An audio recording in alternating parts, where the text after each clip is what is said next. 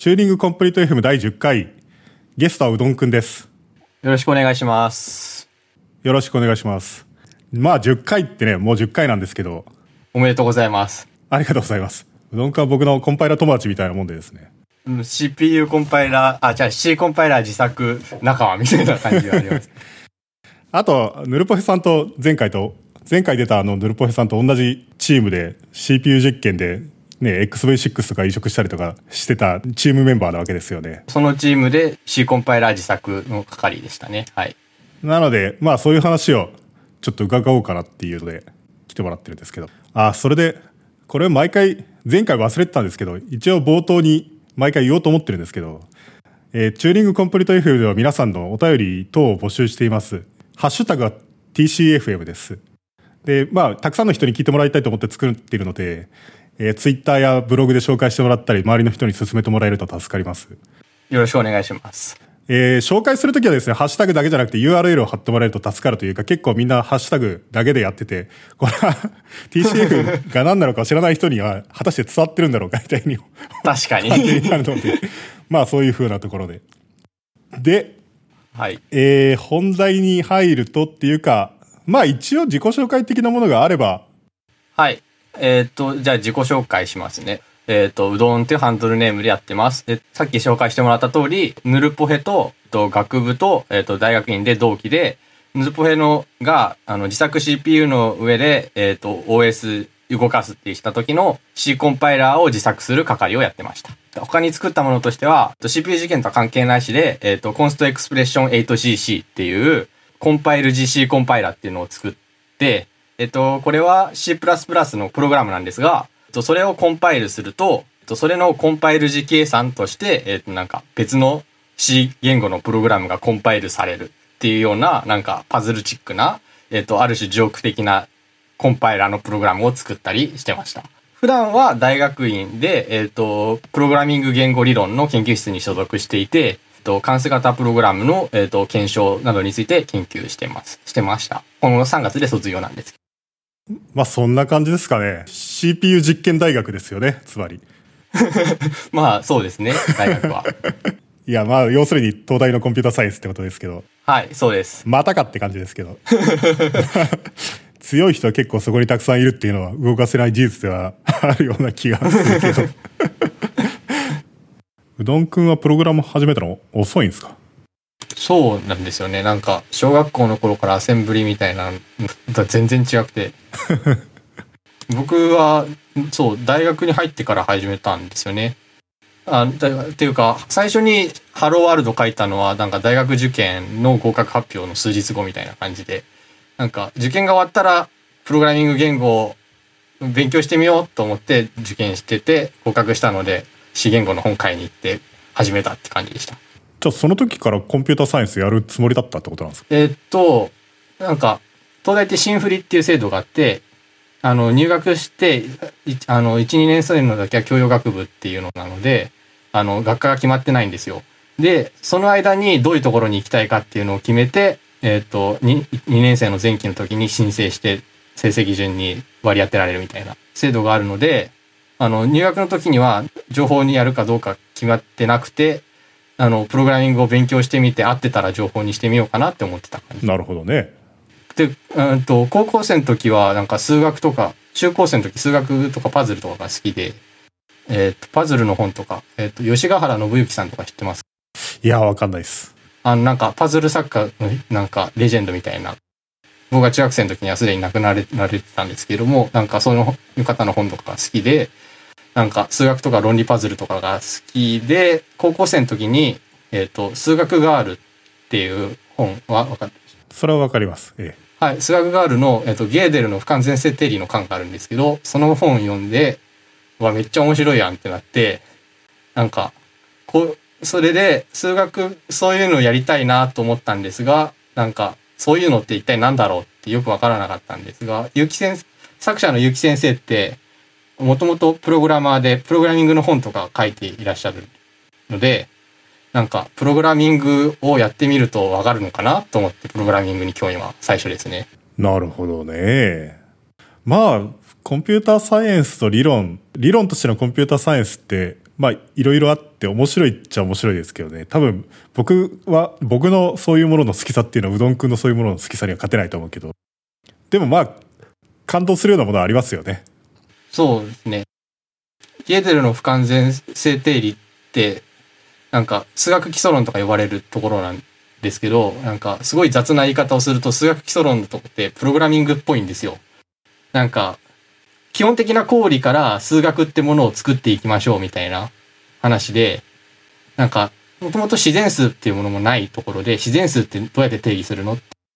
あの、自然数が満たすべき公理っていうのはペアの公理って言われるんですけど、まあ、ゼロがあって、ゼロ、まあ、自然数にはゼロがないと、ありま、いけませんと。あと、サクセッサーっていうのがあります。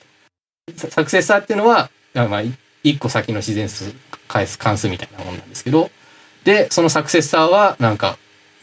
合流しませんみたいな、そういういろいろな性質を満たしたものを自然数ですみたいなところから始めていくっていう、公理からをいろいろプログラムみたいに組み上げて数学の理論を作るみたいな、そういう感じなんだから、すごい、そういうので興味を持ったので、プログラミングに始めて、なんか、正しい道に導いてくれた数学ガールありがとうみたいな気持ち今あるんですけど、結城先生聞いてる可能性ありますよ。うん、あ、ゆき先生、本当にありがとうございます。あの、なんか、ちょ、あ の間接的なお礼になってしまうんですけど、直接、ツイッターでリプとか飛ばしてお礼を言うべきかもしれないですけど、聞いてくださったら、はい、えっと、なんか、ほ本当にありがとうございます。そういう意味では型の研究とかしてるのもそのまんまじゃないですか。じゃあそういう意味では。まあ、そうなんですよ。本当に、そそうですね。あの、論理と、あの、型というか、プログラミングって対応しているのでなる、ほどね。はい。僕もそういえば、高校生ぐらいの時にそういうのを読んだような気もするけどな。なんか、今で覚えてるのは、そういうやつの教科書的なやつを読んだら一番最初の方に、っていうか、もうほとんど最初のページぐらいに、コンピューターの定質性問題みたいなやつが書いてあって。プログラムとそれに対する入力があり、それを本当に全部実行しちゃうより前に何らかの方法でそのプログラムが無限ループに突入するかどうか、止まるかどうかっていうのが分かるかどうか、それをうん。判定する方法はないっていう。うん。僕なんかその後、それを別の説明を聞いてですね、なるほどってすごい思ったのは、はい。てコンピューターの定質性問題っていうのはプログラムとプログラムに対する入力があってそのプログラムがそのいつか止まるかどうかっていう判定ができるかどうかっていう問題で、うんそれが判定できないっていう話なんですけどもし仮にそれが判定できるとすると何ができるかっていうと例えば数学上の未解決問題ってコンピュータープログラムとして判定問題に落とし込めるものっていっぱいあるじゃないですかうん。例えばゴールドバッハの予想でしたっけ、はいはい。ゴールドバッハの予想とかって、すべての、というか2より大きい偶数は、あ、2つの素数の和で表すことができるでしたっけ？で、ゴールドバッハの予想って検証するのは簡単で、まあ、小さい方から順番に偶数を試していけばいいんですよ。2はふ複数の2個のその素数の和からなってますかみたいな。まあ、1個だけど。で、4はどうなんですか？みたいな。10はどうですかって、12はどうですかって。順番にやっていって、仮に判例が見つかったら、その止まるっていうプログラムを書くのって別に普通に簡単にできて、まあそのまんまやればいいだけじゃないですか。で、そのプログラムをもし止まるかどうかっていうのを判定するような汎用的な方法があるとしたら、それを使うと、そのゴールドバッハの予想とか普通に解決できちゃうっていう。そうそう、そういう、そう、そう、ありますね。はい。それってその、そういうふうにしてプログラムの判定問題にでき落とし込める数学上の未解決問題って5万とあるから、うん。判例が見つかったら止まるみたいな風なプログラムを書くっていうのはいくらでもかなり簡単にできるんで、それがうん。一般的にそれを判定できちゃうと、それは困るというか、そんな美味しい話はないっていう、なるほどみたいな。確かにそれは判定する方法ないわみたいな。うん。僕はちょっとそれは感動したんですけど。そうですね。た、確かになんか、そ、そういう説明の方が分かりやすいっていうのもありますよね。かうん。定子性のさっきの入力のやつだと、なんか自分自身を食わせるみたいなことをするので、なんか、そう、対角線論法って言われてたんですけど、なんかそれは、最初読むと、うん？ってなる、ちょっとトリッキーな方法なんですが、なんか理解すると、うおー、面白いってなる。証明自体はそうやって証明しないとあれですよね。止まるとしたら止まらない機械っていうのを作り、止まらないとしたら止まるっていう風にしとくと、そいつ自身を食わせると、矛盾が生じる。うん。じゃあ、じゃあ、で、今、プロプログラム検証の問題を、あの、とかを研究テーマにしてるんですけど、それで、例えばこのプログラム停止するのかみたいなのを現実のプログラムになんか動くようなのを作りたい。なんかかっこいい言い方をすると、なんか決定不能性挑んでるみたいなところがあるんですよね。決定不能、一般には決定不能だけど、人間が書くプログラムだと、そんな停止性が自明じゃないのってそんなにないから、検証できる範囲どんどん広げていこうみたいなところ。まあ、実用的な範囲内で制約が、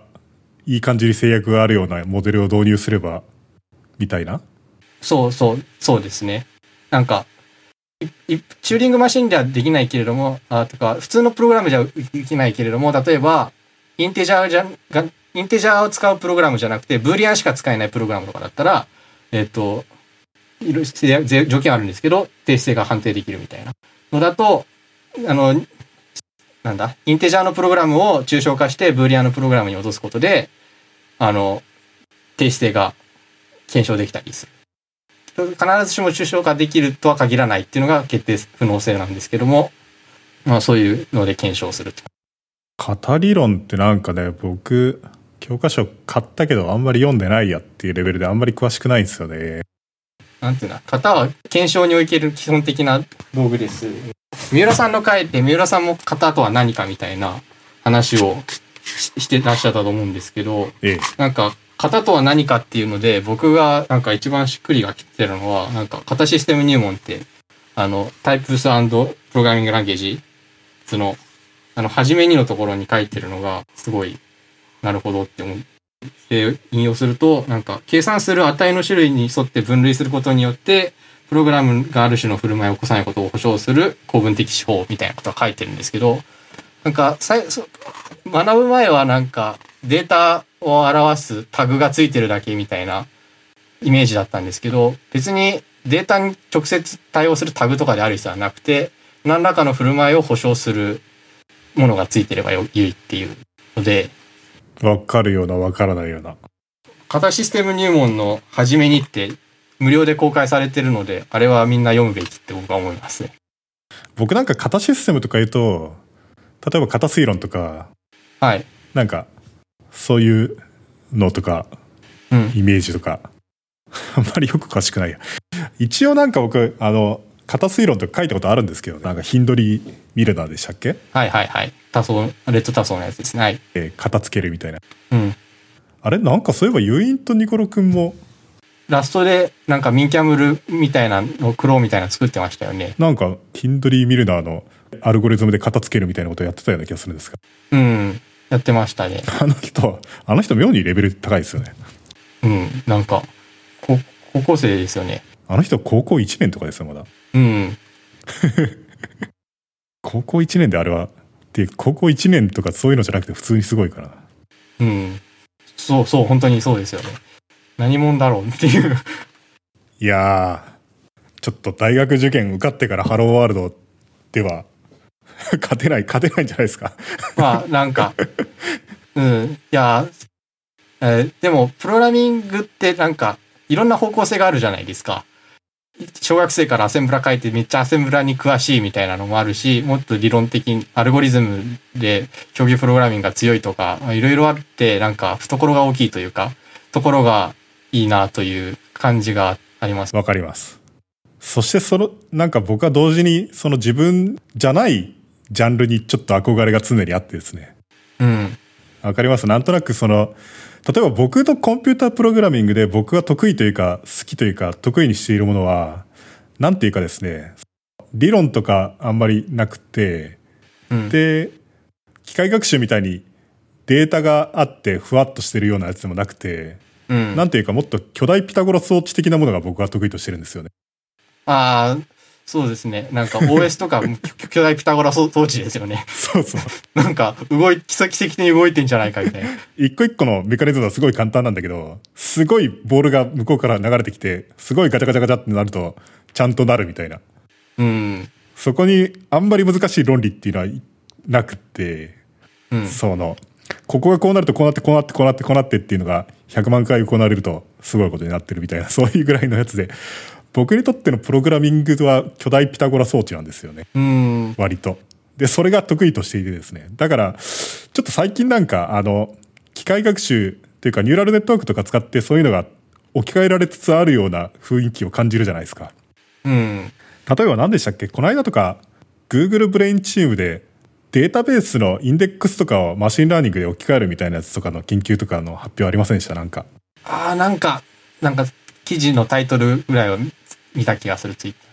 ー。なんかツリーとかツリーコードとか使って普通にやるようなインデックスとかをニューラルネットワークに食わせると全然すごいよくってしかもインデックスのサイズが10分の1になったみたいなうん。しかも普通に速いみたいなのでなんかこの僕の学んでいた木に木の知識っていうのはどうなっちゃうんだろうみたいなうん。すっごい頑張ってレッドブラックツリーとか書いたことあんのに 全部な無駄な知識になってしまう可能性もあるなと思ってちょっと危機感を感じますねいやー、うん。機械学習、僕も全然わからないんですけど、なんか、声、あの、機械られたくないなーっていう気分があります。浜地さんとかすかさずトランスレートとかやってましたからね今でもやってると思うけどうん。浜地さんとかも得意としてるのはどちらかというと巨大ピタゴラ装置的なプログラミングだと思うんだけどあの人そういうのが得意だというだけでなんとなくトランスレートチームに潜り込んでニューラルネットワークを普通にやってうん。まあ OS の話っていうか CPU 実験の話からいきますかあ、そうですね。っていうかまあ大体前回 CPU 実験というものの流れが何なのかっていうのをヌルポヘックさんが話してくれたから、そうですね。うん、まあ多分そこら辺は分かってると思うんですけど僕が、の、その OS 移植班に入った時の話ぐらいから始めていってますかね。っていうかその半分けはどうだったんですか？あ、班分けは、なんか4人ぐらいの班を8、7班か8班ぐらい割り当てるみたいなやつだったんですが、僕は別にわさびずとかヌルポヘとかとは別の班で、なんか最初に係を決めて、コアの係と、えっ、と、コンパイラーの係を立候補で決めて、後の人はなんか抽選で割り当てるみたいな係決めをしてたんですけど、僕はコンパイラー係やりたいですって手を挙げたんですが、人数が多くて、抽選で負けてしまってコンパイラー係になれなかったんですね。で、なんか、そう、FPU 係っていうのになってしまって、それはなんか、あの、不動性、不動小数点演算の回路を作るって係なんですけど、あれそれヌルポヘさんがなんか今年からあれ近年はなくなったって言ってたやつじゃないですか？あ、そうそう、えっ、と、昨年度かな？基盤が新しくなっていらなくなったので、なんか僕がやってた、使ってた技術っていうのはそこで途絶えてしまったというか、あの、もう今やらなく、なくなってしまった係なんですけど、それやってた。いらないらなくなったってのはどういうことですか？それはそのすでにアリボドがついてくるってことなんですか？あ、そうですね。FPGA が、えっ、と、昨年度から新しいのに変わって、今まではなんか、特注の FPGA を使ってたんですけど、なんか、それが市販されてるやつ、うんなんか、えっ、と、30万円ぐらいの市販されてるのになって、そこには、なんか、FPU 組みが組み込まれてるみたいな感じで、それを使っていいっていうルールになった。まあ FPU つそれは FPGA で何かしたい人は使いたいでしょうからねそれはないあ何らかの形で最初からついてきた方がいいっていうのはまあ市販のものなら当然というかそう、そうです。30万円ってなんか前回言ってたのに比べたら随分安くないですか？そうですね。なんか、ん僕らの時が多分特注だったのですごい高いみたいな落とされ方をしたんですけど、今年やった人のブログを見たら、あの、FPGA の機種名が書いてて、それでググったら3000ドルって書いてます。はあなんかねヌルポヘさん前回200万円ぐらいするみたいなこと言言ってたような気がするけどはい。多分僕らの代の特注のやつは、多分1個それぐらいの値段がしたのかもしれない。僕もなんかすごい高かったっていう記憶があるので、じゃあ浜地さんには朗報ですねそうですね。まあ、浜地さんならポケットマネーで買えるから。殴り込みに行くには30万円あればいいっていう。で、FPU はじゃあ単に普通に作る。あそうですね。あの、OS の班とは別に単位取るための班というのがあって、それで FPU を作ってたんですけど、で、まあそれは普通に作ってたんですが、やっぱり僕はなんかコンパイラー書きたかったなと思いながら FPU を作ってたわけですよ。で、でも FPU 作るのも結構大変じゃないですか？これって IEEE754 みたいなやつを作るんですか？そうです。普通にそのフルの実装を作るんですか？た足し算と掛け算は、は基本的に作る。割り算はない。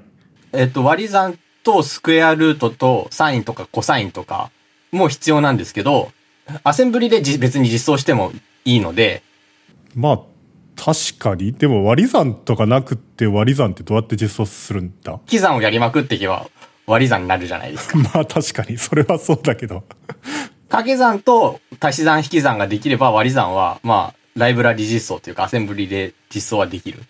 なんか僕ね、多倍調整数の割り算の実装とかをかなり読んだことがあるんですよね。自分で書いたのかな？なんか忘れちゃった。多分ゴーシュの実装を読んだと思うんですよね。ゴーシュスキームの実装。で、なんか多倍調整数の割り算とかって鬼のように難しくって、簡単にやればそんなに難しくないと思うんですけど、なんか、その、クヌースの G アート・オブ・コンピュータ・プログラミングに載っている非常に良いアルゴリズムっていうのがなんかあってですね。はい。なんかそのアルゴリズムを使うと、その、てか人間がその割り算するときとかって小の検討を適当につけて、はい。で、かけてみて、その、合ってるかどうか、いい感じの数字になってるかどうかって試すじゃないですか。で、そうですね。基本的にはコンピューターでやるときも結構同じ感じで、小の検討をつけて、かけてみて、あ、それから引いてみれば、その差分がわかるから、それが、その、割る数より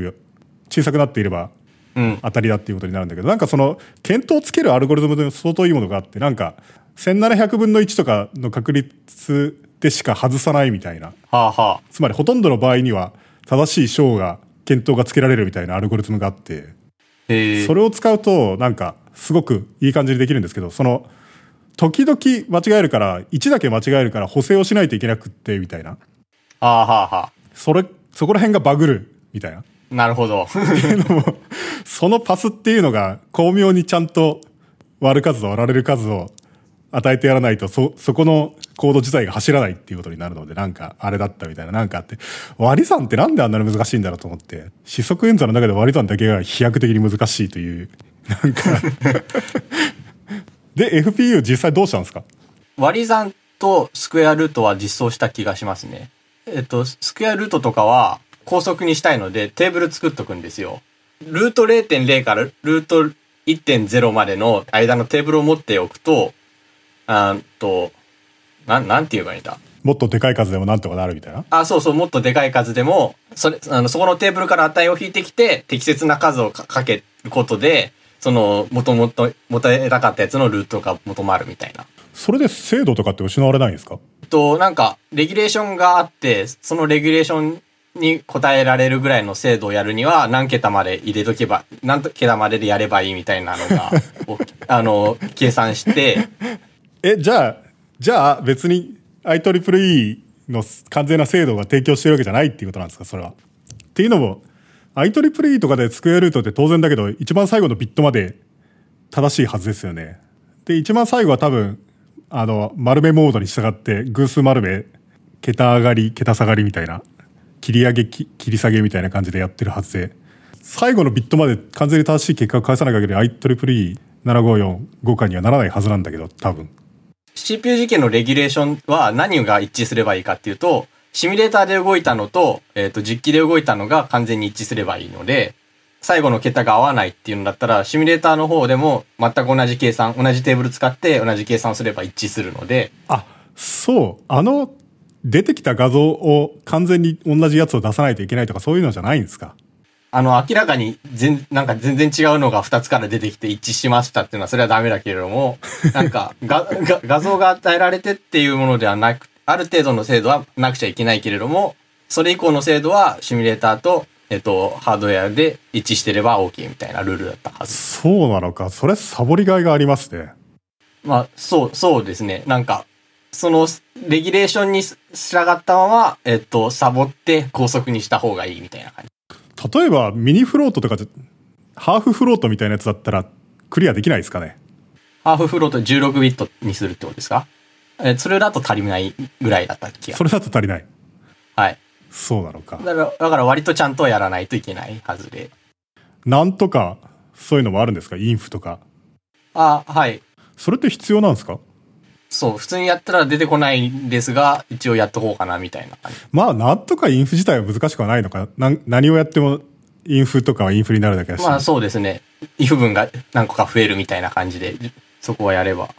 なるほどね。FPU 作るのも楽しそうですけどね。でも FU はなんか代々同じようなことをやればいいので、なんか代々受け継がれるし資料みたいなのがあって、で、その資料に大体そ沿っとくと、まあある程度のはできて、もうちょっと頑張りたかったら自分で考えてみたいな。じゃあそのスクエアルートをテーブル使ってやるとかも代々受け継がれてる技っていうことなんですか？その資料に書いてたかはわかんないんですけど、なんか割とよくあるテクニックみたいな。なんか、インテルの昔フロート演算でバグってたっていうのもなんか内部のテーブルが間違ってたんじゃなかったでしたっけ？あ、知らないです。そうなん。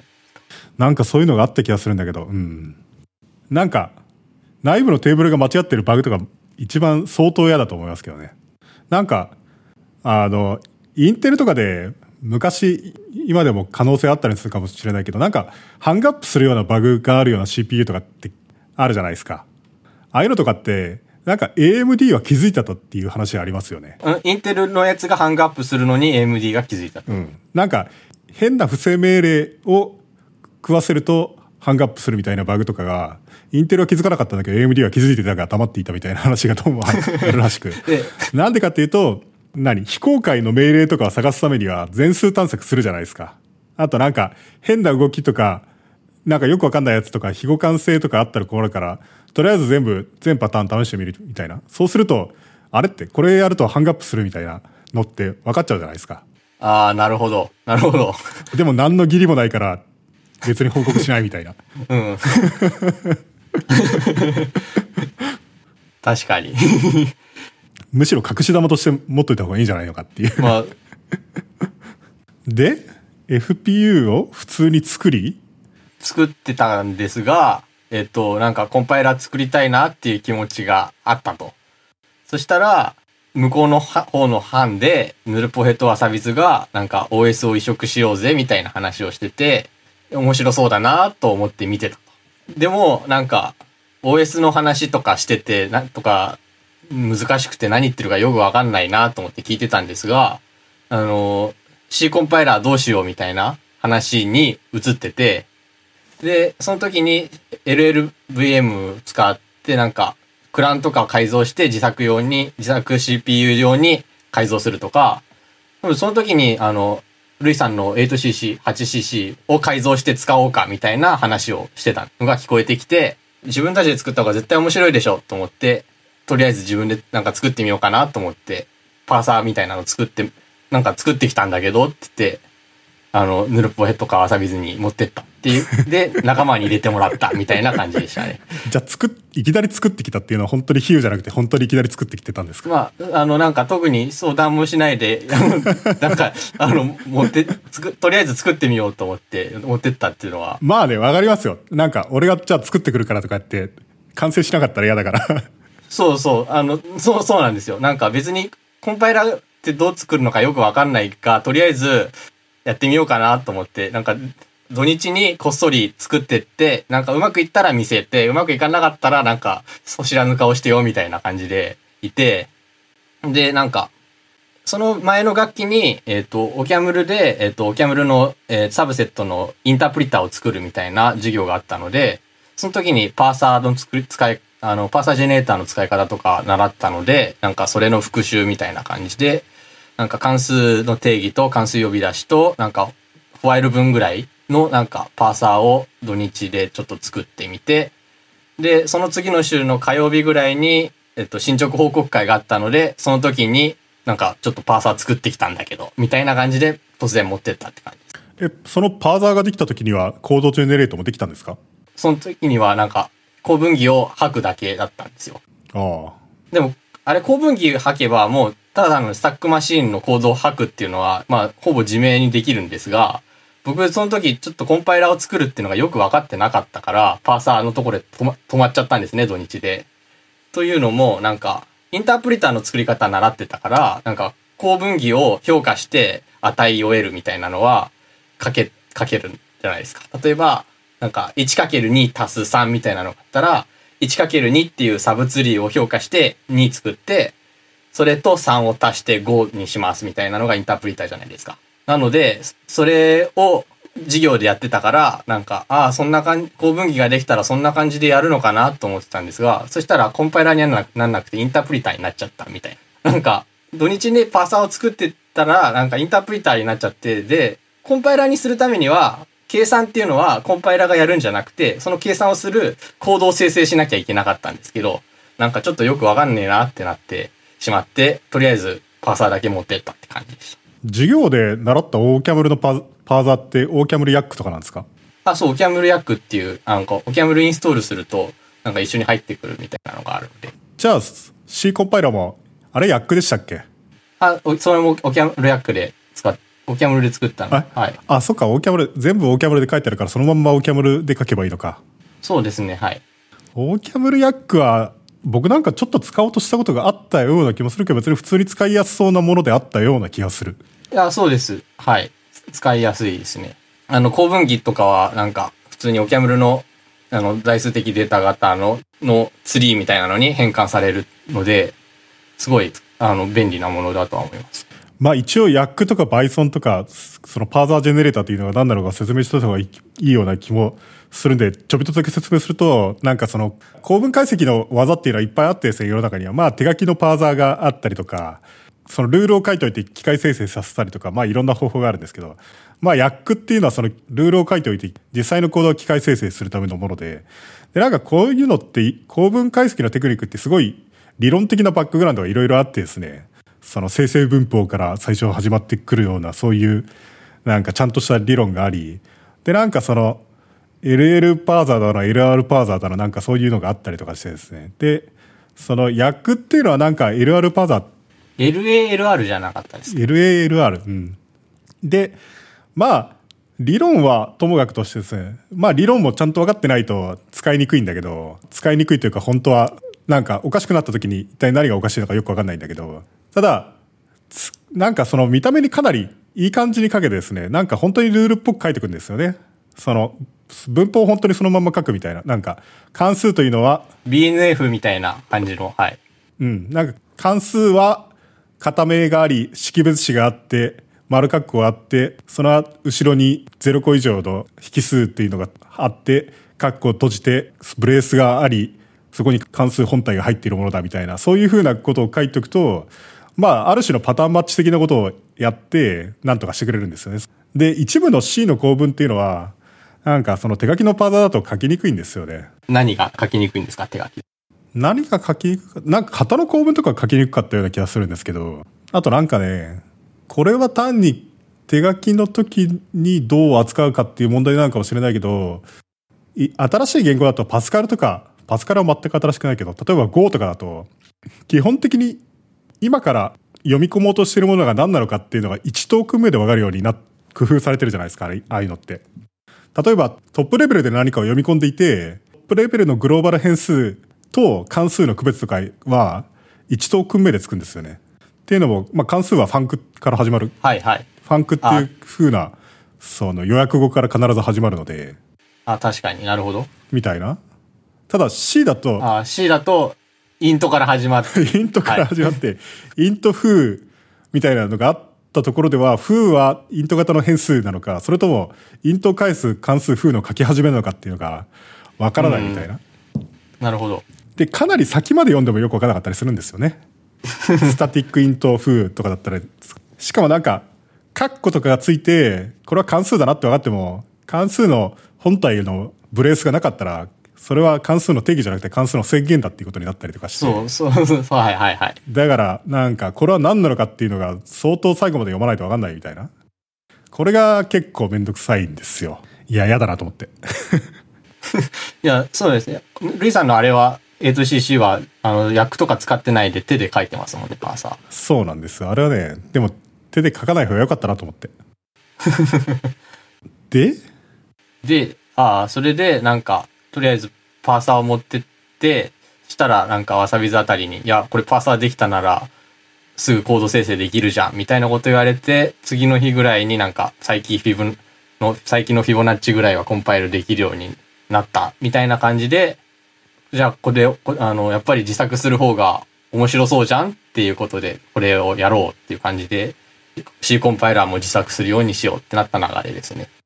まあ、スタックマシンにコンパイルするのはそんなには難しくはないです。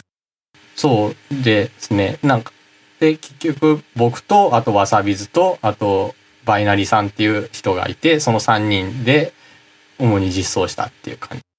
関数の ABI とかどうなってるんですか？そのスタック渡しで単に積むだけですか？そうですね。あの、あのコーリングコンベンションみたいな話ですよ。そうそう、コーリングコンベンションは。はい。スタック渡しで、ええー、と、返り値は指定したレジスターに入れとくみたいな。コーリングコンベンション自分で決められるんだったら楽でいいですね。特にあの、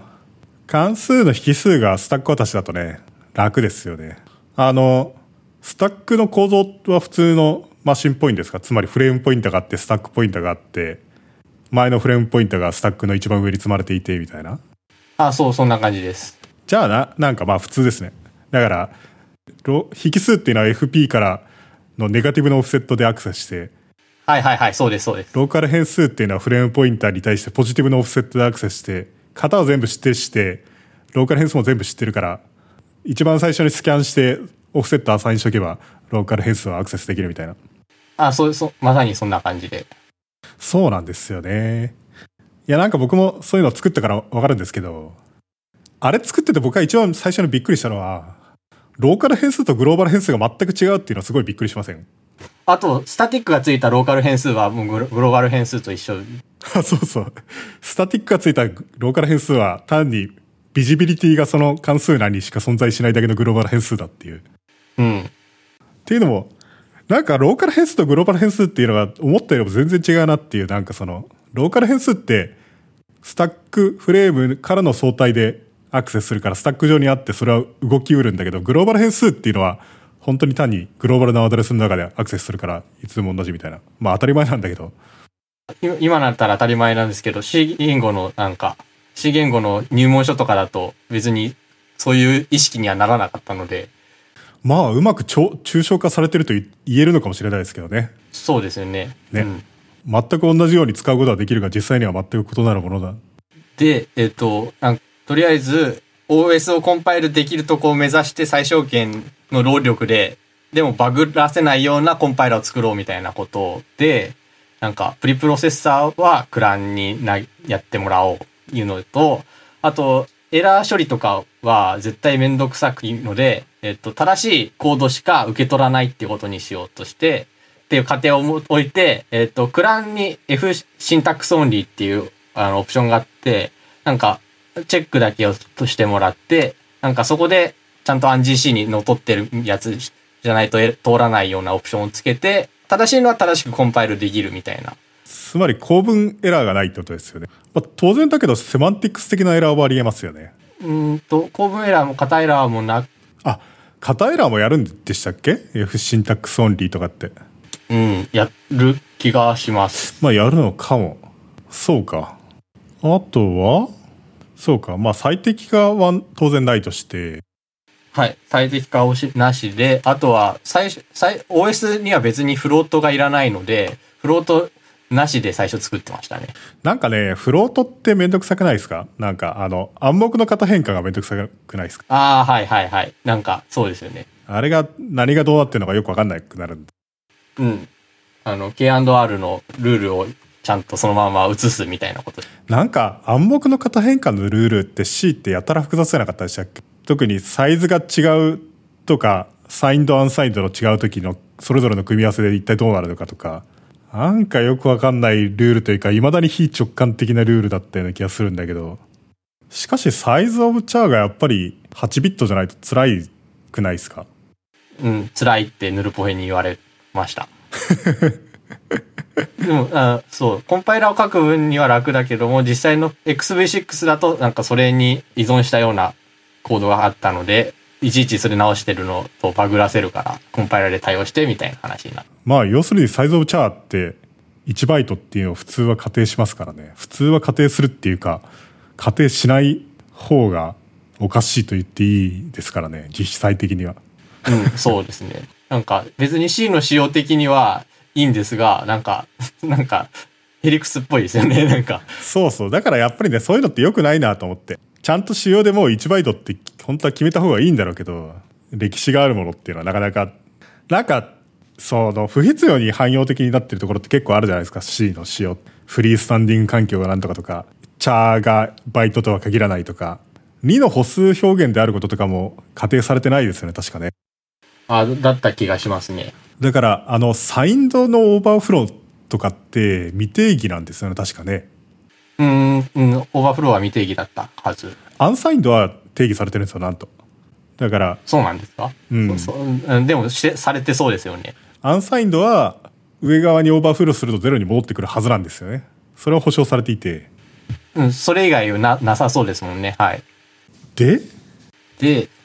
で、それで、すえっ、と、3人で作ってこうってなって、ででも3人って言ってもなんか僕の、僕とその残りの2人のプログラミング経験が全然違うっていうか、向こうの2人の方が圧倒的にプログラミングができたので、なんか僕は言い出しっぺで手は一番動かしたが、なんかいついつも教えてもらったりして3人でやったって感じで、で、なんか UCC っていううどん C コンパイラーの略で UCC っていうプロあのソフトウェアの名前で作っ開発してたっていう。そうか、うどん、うどんだったのか、言うは。そうなんですよね。なんか、なんとか CC って GitHub でやると、どのアルファベットでも被るそうそうので、。なんか、空いてるやつがないんですよ。いい名前がなくて、そう、あのもういいやってことで、なんかちょっとコーヒーっぽいんですけど、UCC っていう名前で、漢字とか絵文字にすればいいんじゃないですか、もう。猫の絵文字 CC みたいな、そういう。打ち、打ちにくすぎる。だから、ルイさんのあの、8cc で数字を使うっていうのは、なんか、ああ、なるほど、頭いいなと思ったんですけど、そうそう。空きが、空きがあるから。あの8は8ビットとかの8から来たんですか？いや、別に何の数字でもよかったんだけど、適当に。ええあと、普通になんとか CC ってメジャーなものがありますからね。まあ、その最たるものは GCC だけど。うん。まあ、普通に TCC だってね、有名だし、うん LCC っていうやつもあるし、C コンパイラーだけでも。あと、ICC とかだとインテルコンパイラー、インテル C インテル C コンパイラーだし、あありますね。はい。PCC っていうのもポータブル C コンパイラーで結構有名なやつがあるし。なんかもう、全部ダメみたいな。うん。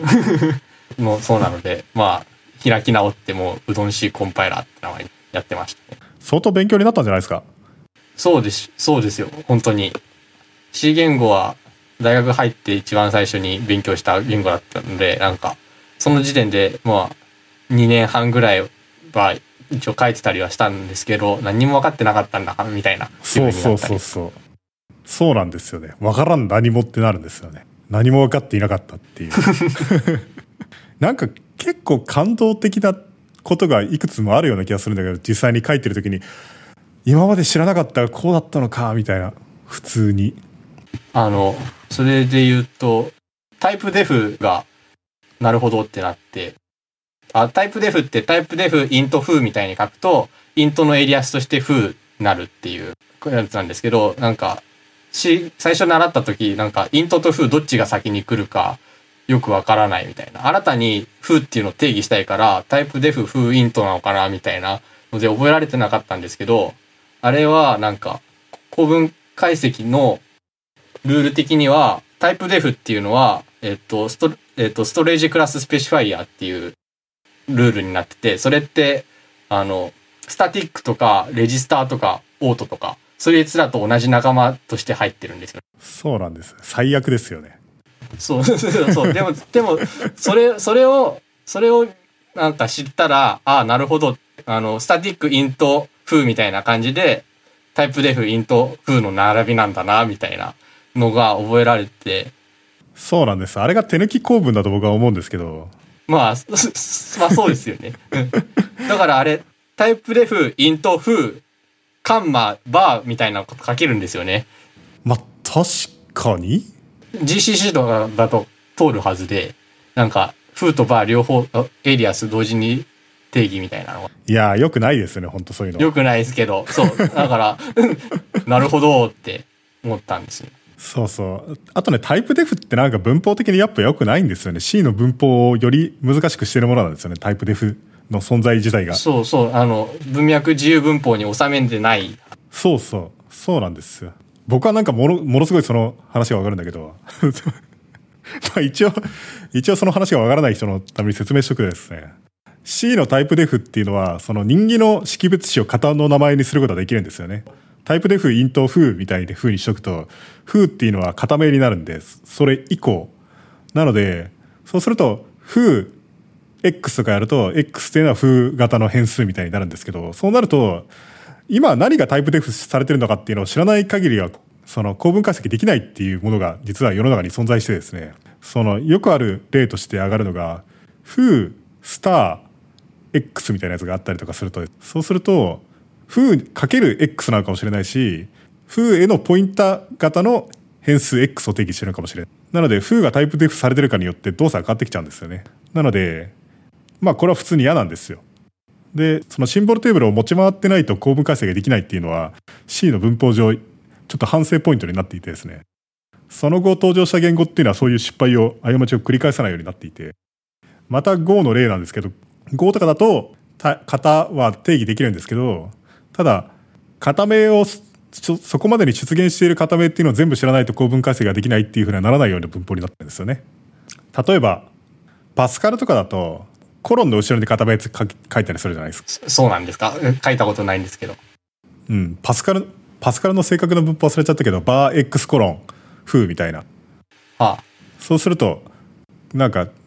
そういうふうにマーカーがあるから、コロンの後ろには必ず型名が来るみたいなので、はい。簡単に分かっちゃうんですよね。うん。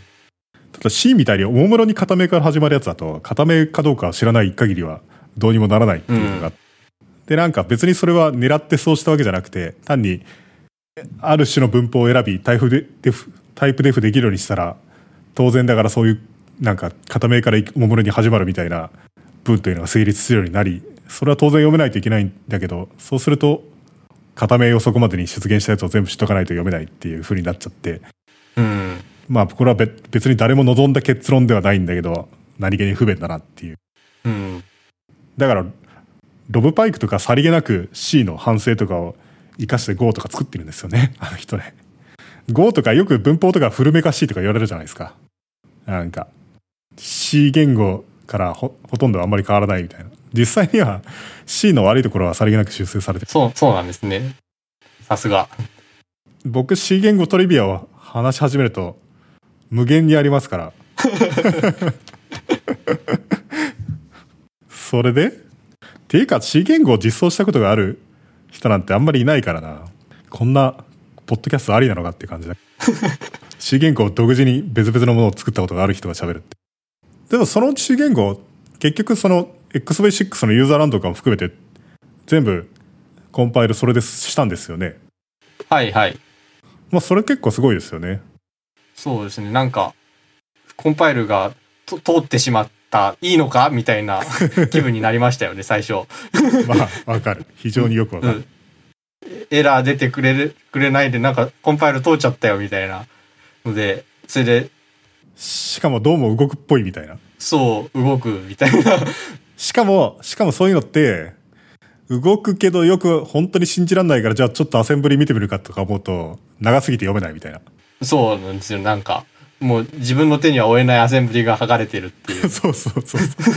ていうか特にね自作アセン自作 C コンパイラーとか作ってコード吐かせるとくっそ長いんですよね。最適化されてないからもうものすごい冗長なコードになって全然読めないし。あれね、でもね、僕ね、その後、学校の宿題とかで別のコンパイラーとか作ったりとかして、いくつかテクニックを学んだんですけど、コメント文を同時に出力しておくと、まあ、多少読みやすくなりますよね。あー。あ、それ、それは僕らもやった気がしますね。なんか、ソースコードとしてのコメントを、なんか、アセンブリ言語のコメントにするみたいな感じですよね。そうそうそうそう。今から足すっていうのを出力するみたいなことをおもむろにアセンブリののコメントとして出力してからそのコードを破棄みたいな。まあそういうのがないと結構辛いから。そうですね。あとはなんかソースコードの、あの、行数とかも書けばいいのかもしれないですけど、ああ、確かでも、ソースコードの行数持ち回すのめんどくさいので、そうそう。うん。で、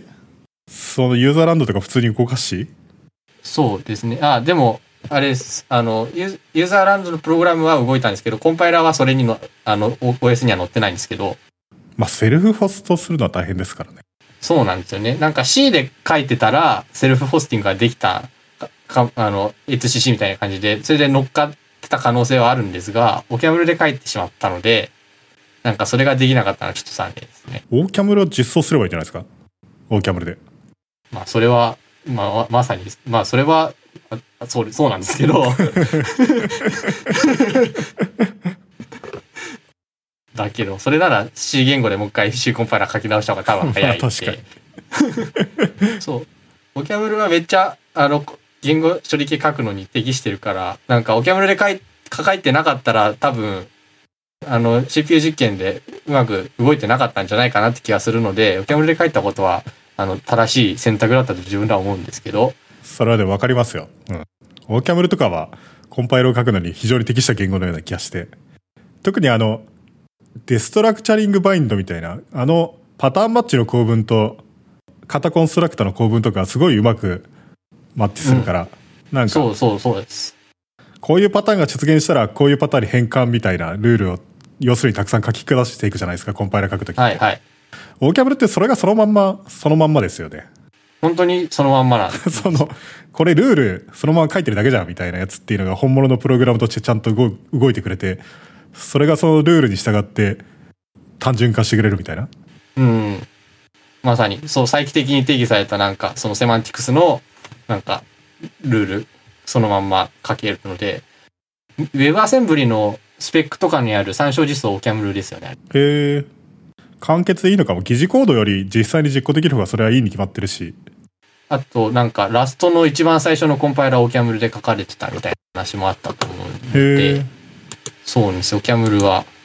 言語処理系に手つけと。今は当然ラストそのもので書かれてるんですよね、あれは。今はラストはそのままで書いてるんですけど、まあラストにもその今言ったパターンマッチと、あとダイス的データ型。まあラストだと、えっと、enum が値を持てるっていう感じでなってるはずですけど、あるので、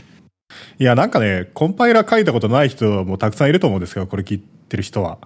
コンパイラー書くのはそんなに難しくはないんですよね。簡単なコンパイラーを書くのはね。そう、そうですよ。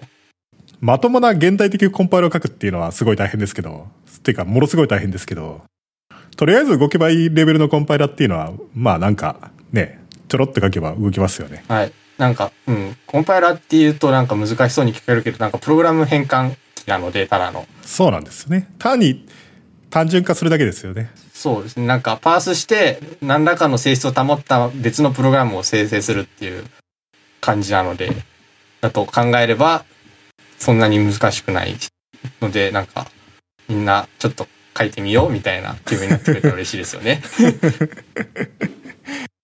あと、まあ、オーキャムル、まあ、オーキャムルはまあ確かに悪くはないけど、あと、オーキャムル的ななんか、パターンマッチ持ってる言語って最近割とあるような気もするんですけど、やっぱりいい機能なので、あの、ダイス的データ型とですけど、ML 派生系のオキャムルとかハスケルとかはももちろん持ってるんですけど、あとはラストもさっき言ったように持ってて、スカラとかにもあるのかな？ちょっとわかんないですけど。スカラはなんで、なん、全部入りだからある可能性はあります。うん。僕の知ってる限りは確かアーランもあるんですよね。あアーランは古い言語だけど、ただ、アーランの、あの、オーキャムル風パターンマッチっていうのはすごい最悪で、あ、最悪なんですか？なぜかというと、そのパターンマッチで出てくるところに、その識別子を書いておくと自然と代入されるじゃないですか。はい。つまり、例えば、み3タップルみたいなやつをパターンマッチして A、B、C、A コロン B コロン C って書いておくと、A に最初の要素が代入され、B が最2番目の要素が代入され、C が3番目の代要素が代入されるみたいになるじゃないですか。はい。まあそういうふうにして、見た目の通りそのまんまばらされて代入されるから便利なんですけど、ただ、アーランド場合はですね、外側でその識別子が定義されてるかどうかっていうのに影響を受けてですね、例えば C っていう変数が外側に存在して、で、それが何らかの値を持っていると、ABC に代入しようとすると C はその新しい変数がそこで定義されるんじゃなくて C の現在の値と同じだったらそれにマッチすしたことになるっていう風な動作になるんですよ。あー、なるほど、なるほど。わかります？なので、なんか、うっかり変数を足すと、外側のスコープに、なんか、内側の意味が変わっちゃうんですよね。うん今までその代入のつもりで使ってたところが、いきなりその値としてマッチしたらどうなるっていう動作になっちゃったりとかして、そうするとコピペとかしてきてもですね、そのこっちのコードをこっちにちょっと動かしてみたいなことをすると、なんかいつの間にか意味が変わってるみたいな。見た目は全く同じなのに。ああ、なるほど。で、しかも、なぜかバッチしないみたいな動作になるので、すっごいデバグが大変みたいな。はいはいはい。何なんだよ、この言語仕様はって感じになるんですが、あれは 本当に。うん結構悩まされますよ。でも、オキャムルで初めて書いたときに、なんか、あの、元、外にある X と同じようなものになってほしいときに、そこで X って書いてしまって、で、すると、だから逆ですね。アーランの動作を期待して、一番最初の時に書いてしまって、でも、そしたら全部通っちゃうんですよね。あの、そう。で、あの、ハマったことはあったので、まあなんか、その、その発想でアーラン書かれてるんだろうなと思うんですけど、なんか気、持ちはわかる。気持ちはわかる。が、やっぱり、オキャムルの方がいいよ。正しいそうな気が。その気持ちは形にしてはいけないやつなんです。そう、その気持ちを、それは初心者の時の気持ちだから、そうそ。そううその気持ちを形にすると、とても使いにくい言語になってしまうっていう。まあ、アーラン全体で使いにくいわけじゃないと思うけど、あの言語仕様は本当やめてほしかった。まあ僕そんなに真剣にアーランは書いてないですけど、多少たしなむ程度で。で、C で何をそのコンパイルしたかっていう話に戻ると、あ、あゆうさん、まあ、XV6 を動かすのが最終目標だったんですけど、なんか、いきなり XV6 コンパイルしても、うまくいく気がしなかったので、なんか、中間ゴール的なものが欲しくて、それで、えっと、ピクリンっていう、あの、わさびずが作ってたスキームのインタープリターがあって、それをまあ、コンパイルして動かすのを中間目標にしましょう。っていうので、とりあえず、スキームインタープリターを動かすって感じです。をしました？それは動いたんですか？それは、なんか、辛かったですけど、動いたって感じでしたね。そこでバグが洗い出されたので、なんか、ススムーズに動いたというよりは頑張ったんですけど、それで動いて、そのおかげで XV6 に移った時には特にあまりバグが出てこずに動いたって感じ。どこら辺がバグるんですか？えっとですね、まあ、ピクリンってわさびずがもともと作ってた、あの、R7、RS コンパッチの、えっと、スキームインタープリターだったんですけど、なんか、それは、だと、単体だとでかすぎるから、コアの部分だけ取り出し、コアっていうか大事な部分だけ取り出して、動かせるようにしわさびずがしてくれたんですけど、まあなんか、その取り出すときに、まあバグが入るかもしれないし、えっと、コード生成、あの、普通にコンパイラーのコード生成がバグってるかもしれないし、あと、それ使うためになんかマロックを実装したんですけど、そのマロックが正しいっていう保証もないっていうので、なんか、なんか動かないが、誰が悪いか全然わからんみたいなのがなりましたね。そもそもその時には、それはシミュレーター上で動かしてるってことなんですか？あ、そうその時にまずシミュレーター上で動かして、それを実機で動かすっていう。じゃあそれはシミュレーター上のベアメタルで動かしている。あ、そういうことです。だからマロックも自分で実装しないといけない。はい、はい。でもマロックはその XV6 のやつをそのままパチってきたらダメだったんですか？ていうか、K&R のやつパクってきたので、なんか、そこはバグらないだろうと思ってたんですが、あの、マロック使ってリアロックを実装したんですが、リアロックでバグらせて、それで激ヤバだったっていう話があります。マロックはね、バグるとね、辛いっすよ。そうなんですね。で、そう。リアロックって、あの、マロックでせで、あの、割り当てられたポインターを渡して、それのサイズを変えたいっていうやつなので、何をするかっていうと、ポインターを受け取って、その与えられたサイズ分マロックして、元のポインターが指してたところにあるデータをメムコピーするっていうだけの関数なんですけど、そのメムコピーのサイズを1間違えてて、なんか 謎にあのメモリを壊すみたいなバグを生んでたんですが、なんかそれ1、バイトオーバーランしていた。そうそうそう。のバグをはみ全然見つからなくて辛かったっていうのがあります。そうか、それでもバグっちゃうのが、なんか、ありが非常にありがちですけどね。マロックってあの、メモリのブロックの先頭にヘッダーで情報が入ってるじゃないですか。うん。ヘッダーの構造体には、次のブロックへのポインターと、そのユーザーが確保した連続する領域のサイズが入ってて、そのサイズの分、メムコピーみたいなことを書いてたんですが、そのサイズにはヘッダーのサイズも含まれてたので、サイズをマイナス1しして、あの、メムコピーしなきゃいけなかったんですよ。なるほどね。そう。だから、コード見たら、サイズの分メモコピーしてるから合ってるなと思ってたんですけど、なんか、い一個多かったから、隣が連続して隣も使われている時のみ起こる、あなんか、エラーだったので、なんか、ん発生があまりにも不規則で、全然わからなくて、毎回メメモリダンプをガンガンして、ど、どこがかかいつか切ら変えられてるのかみたいなこと特定して大変だった。僕もマロック書いたことあるから、すごいよくわかりますけど、マロックがバグると、本当に辛い。ママロックやばいからだろうと思ってマロックのコードをずっと読んでたんですけど、マロックは特にバグってなくて、マロック使ったリアロックがバグってた。なるほどね。マロックはね、ワンミスで完全に死亡するっていうのがうん。非常に辛いところで、しかも、バグってる瞬間に死ぬはいいけど、実際には全然そういうことなくって、摩訶不思議な死に方をするので、そうなんですよ。なんか後々聞いてくるバグり方みたいなので、だと本当にわけわかんなくなります。多分ベリファイアとか書くといいと思うんですよね。データ量構造が一貫性が保たれてるみたいなやつっていうのを検証するような関数を書いといて、ことあるごとにそれをしつこく読めば早めに見つかるみたいな、そういうのもうん。あると思うんですけど。まあそういうのがあっても辛いですよね。うん。で？で、えーっと、あじゃあ XSpace6 に行く前にはそういうのやってて、あとは、フロート最初なかったって言ったんですが、やっぱりフロートもあった方がいいよねってことで、フロートを足して、ミニ GMP っていう、あの GMP って多倍調整数のライブラリがあるじゃないですか。わかります。はい、あれの中に、えワンファイルで基本的なやつだけ使えるみ、あの、ミニ GMP っていうのが入ってるので、それを試しにコンパイルしてみて、それで演習率の計算をさせてみるみたいなことをしたりして、なんか不動小数ってちゃんと動くな、みたいなやつをやって、あとは、CPU 実験のコンパイラってもともとは、あ普通はミンキャンブルって呼ばれてる、えっと、オキャンブルのサブセットみたいな言語のコンパイラーをいじるっていうのが CPU 実験なんですけど、それで、それで、ミンキャンブルで書かれたレイトレーシングのプログラムがあるんですけど、それを動かしたいなと思って、それを C 言語に移植して、コンパイルして、レイトレ動かすみたいなこともしました。あの、ミンキャブルってスミー先生が書いたやつですよね。はい、そうですね。スミー先生がミンキャブルを書くことによって CPU 実験が前とは違うものになってしまったんじゃないのかっていう話もあるみたいですけど。ああ、それはま、まさにそうで、スミ先生が書く前はスキームのコンパイラー書いてたみたいです。で、もう、スミ先生がそのミンキャンブル作っ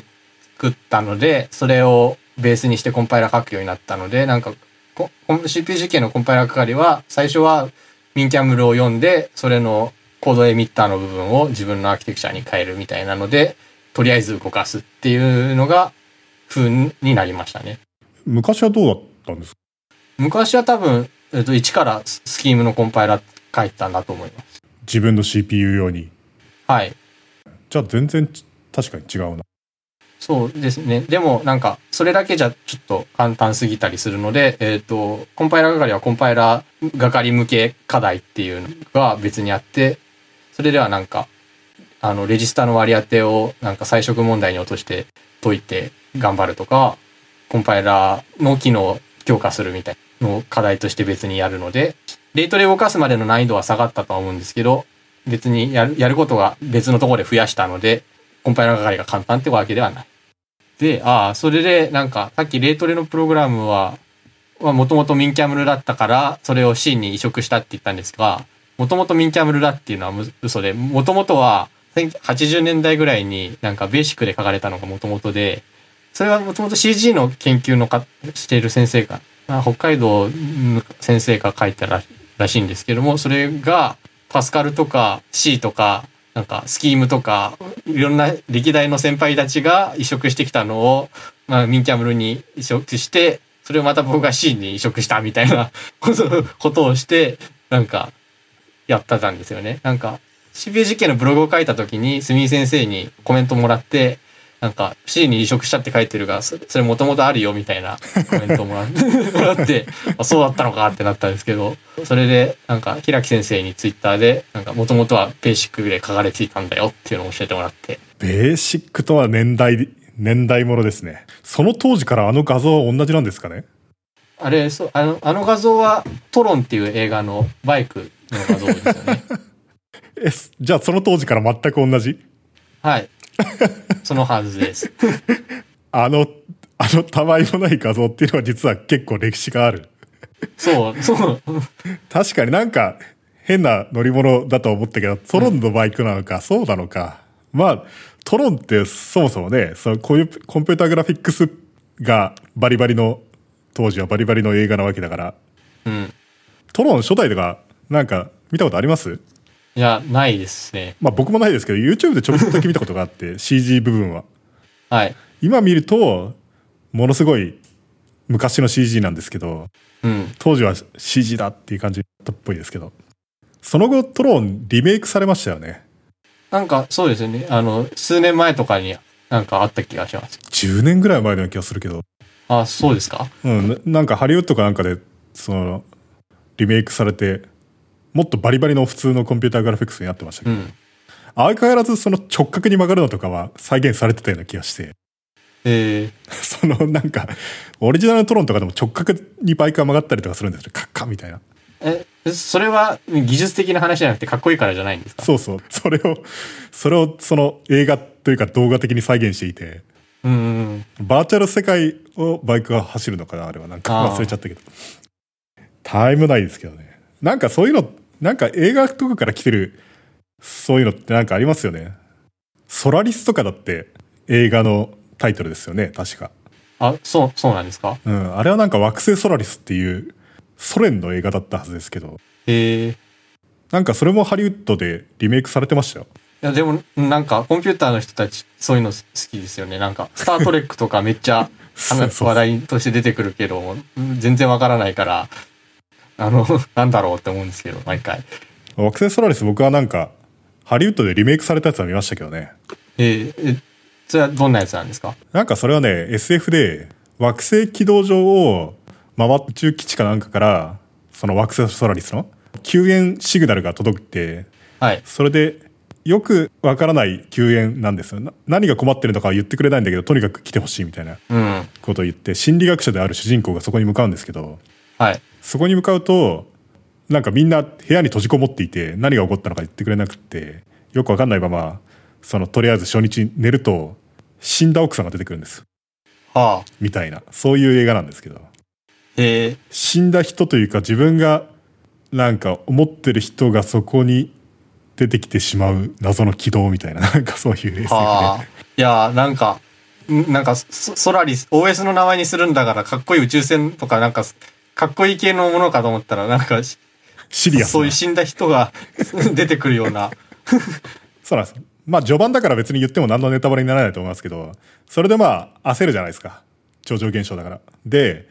まあ当然だからそれは本物の奥さんじゃないんで、その心理学者はですね、そのカプセルに入れてですね、その脱出カプセルに宇宙空間に放出しちゃうんですよ、その奥さんを。はあ。そうすると次の日もまた出てきちゃうんですよ。怖い。で、まあ心理的交流とかなんかあり、うんぬんかんぬんみたいなそういう、えーまあ映画なんだけど。そう。あ、で、ヌルポヘ紹介してなかった気がするんですけど、あれ、えっ、と、僕らがやったやつって、JS に変換されたやつがあって、試せるんですよね。ブラウザ上で。JS 変、あ、シミュレーターが JavaScript のやつがある。そうそう。えっ、と、シミュレーターが、えっ、と、C プラで書かれてたのかな？それを M スクリプテンで変換して、ああ、なるほど。で、そのし JS のシミュレーター上に、あの、僕らの C コンパイラーでコンパイルした OS 乗っけて、それをブラウザで試せるって。なんか、早いんですよね。M スクリプトに設定されてる JS が。だから、まともに動いて、なんか、2048とか、ブラウザ上でできるって。ああたそれを言っては、それ、そういう言い方すると当たり前なんですけど。2048がブラウザで動く。まあ当たりブ前だけど。ラウザで動く。ああ、なんか重要な訂正が書いてあるじゃないですか。成績はレイトレーシングの速度だけで決まるわけじゃないっていう。あ、そう、そうなんですよ。それ、レトレの速度のみみたいなのだったら、別になんか、班のそれぞれがど、どんなに頑張ったかよくわからなくて、班で決まっちゃうので、そんなことはしてなくて、最終レポートがあって、そこで自分がその班でどういう貢献をしたかみたいなのを書くのがあったんで、で、そこのところで、ちゃんと OS 班で別でやったなら、それのことをちゃんと書けば評価してもらえるはず。で、実際僕もそこで C コンパイラーの話頑張って書いて、まあいい成績ができたので、ヌルポフェはそこの最終レポートをあんま頑張らなかったんじゃないかなっていう気が下手したら知らなかったんじゃないのかっていうレベルじゃないですかだって知らなかったんだから。いや、うん、なんか、レポートの質問項目みたいなのがあって、それはみんなが答えなきゃいけない項目で、それは自分の班について話すことしかなかったから、多分、し必要最低限の質問にしか答えなかったんだと思います、ね、彼は。なんか、もうちょっとアピールを頑張ればよかった。それ、なんていうか非常に残念な。そうそう。ああれだけのことをやったんだから、他の人のためにもいい成績になってほしいというか。そう、なんか、ヌヌルポフェちょっと爪が甘いというか、なんかそういうところがあって、なんか、めちゃくちゃすごいのに、学校ではあまり、なな学校のそういうところ、レポートとか、ちょっと手を抜いちゃったりするから、なんか、実はすごい実力者なのに、学校では評価されない項目ですみたいな、なんかどっかのラノベの主人公みたいな感じで、本当になんか、あの、必要が迫られた時はめちゃくちゃ実力を発揮するが、学校では評価されない項目ですみたいなところがあって。なるほどね。でも最終レポだけでもないわけでしょつまりその速度も重要だし。はい。あの、毎週、なんか、進捗報告会みたいなのでやってて、それで最後の進捗報告会でもデモとかもする。ちなみになんか完成しなかったチームとかあったんですか？えっと、うちの代はなかったんですが、なんか他の代とかだとああって、それはなんか延長戦みたいなことが行われる。延長戦？単に？あのいや、なんか締め切りがもうもうちょっと伸ばすから頑張って動かしてみたいな。ああじゃあ単位は落ちるというわけではない。あなんか、うちの学科は崖から突き落とす系の学科だけれども、あの、ちゃんとセーフネットみたいなのがあって、救ってもらえる。あの、即留年にはならない。なるほどね。まあ、いいですね。課題が大変、プラス手厚いサポートはっていうのは一番いいパターンですからね。サポートとして手厚いかちょっと、まあ、わからないですけど、まあ、そうですね。セーフティーネットはあるという。サポートとか TA がやってた、は主にやるんですが、TA も自分の研究があるので、TA とかってどれぐらい張り付くんですか？質問コーナーみたいなやつとかに答えてあげたりとか。ああ、それは授業の時になんか、わ、ここ、わからなかったとこがあったら聞いてねってなって、それでお教えてあげるみたいなの。オフィスアワーとかないですか？ピサワーっていうのは、なん、えーどんなやつですか？なんか、この時間からこの時間まではここにいるから質問があったら何でも聞きに来てねみたいな。あ、それは毎週授業をやってて、その授業には TA がいるので、授業の後に質問がある人は行って、あの、その場で言ってくれれば教えてあげるよっていうのがあるので、なるほどね。それがまあ実質的にオフィスアワーなのか。はい。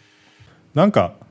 スタンフォードとかもそうだけど、オフィスアワーに行かないとね、なんかやっぱりよくわかんないっていうのが結構あってですね。っていうかなんかい、僕すごい宿題苦労してやっていて、なんでこんなに難しいなと思って。あとなんか手も足も出なくなると本当に手も足も出なくなるから全然わからんみたいな。うん、うん。1ミリも進まないみたいになって。ところが、オフィスアワーに行って、僕が最初に行った時はすごいびっくりしたんですけど、はい。もうなんかほとんど答えみたいなやつを教えてくれるんですよね。なんか、この問題わかんない人とか言って、みんな、はーいとか言って、じゃあちょっと今から説明するからとか言って、はい。もう全員が答えがわかるまで教えてくれるぐらいの勢いで、答えじゃんみたいな。なんだこりゃと思って。まあでもなんか自分がちゃんと理解するっていうのが最終的な目標だから、それを一から自分で作んな、作らなくちゃいけないわけではないから、教えてもらって理解できるなら目標は達成してるからいいですよね。うんうん。あと、ね、その、詰まった時って本当にもうどうしようもないから、うん。あ、なるほどみたいなので進んでもらわないと、時間がいつまでもかかってるだけでしょうがないから。あと、テストとかはね、さすがに教えてくれないから、だから、分かってるかどうかっていうのは結局そこで最後に差がつくわけだし。うん。だからまあ、それで全然いいというか、むしろ助けを借りに行かないといけないので、別にそれでいいと思うんだけど。そうか。あと、そうですね。OS 動かした話で、えっ、と、ユーザープログラムとかいろいろあって、2048とかあったみたいな。で、あとは、OS 上でプログラミングがしたいっ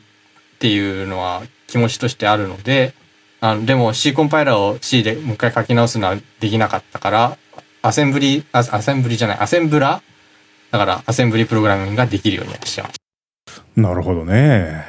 いや、シューコンパイラーの話は終わんないから、なところで切り上げるか。なんか、C 言語に関してはね、C 言語コンパイラー書いたことある人同士で喋り出すと、本当にいくらでもあるから。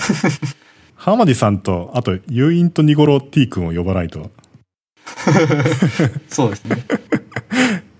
あそこら辺の人たちも C コンパイラーとか妙に変なものを書いたこと。浜地さん、TCC のと X64 のバックエンドの書いてましたよね。そうそうそうそう。なんか、TCC のページに行くと、ハマ、サンクスというハマジーみたいに書いてありますからね。うん、そうですよ。あの、最初いろんな C コンパイラー見てた時に、なんか TCC 見て、それで、ソースコードのコメントになんか日本人の名前があるなと思って、あ、浜地さんだ、みたいな。なんか浜地さんどこにでもいるな、みたいな。そうそう。割と偏在してるんです。そう。環境に偏在してる的な。